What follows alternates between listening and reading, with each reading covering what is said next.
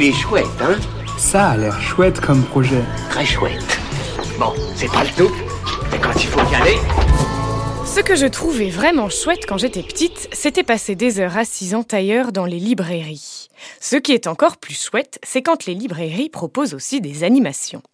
Aujourd'hui, je vous présente le projet gagnant du dernier Pitch Pitch du LUL, ce challenge qui permet aux porteurs et porteuses de projets de pitcher devant le grand public, à retrouver sur pitch.lul.com.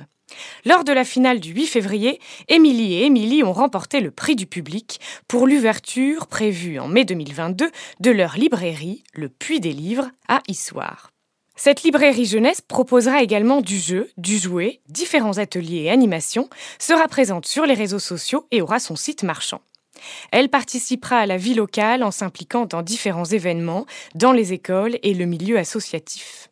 Et le Puits des Livres vise à s'engager dans une démarche éco-responsable en limitant au maximum ses déchets, par exemple. La campagne Ulule de Émilie et Émilie est terminée depuis le 16 février, mais vous pouvez toujours y retrouver toutes les infos ainsi que leur compte Instagram et Facebook.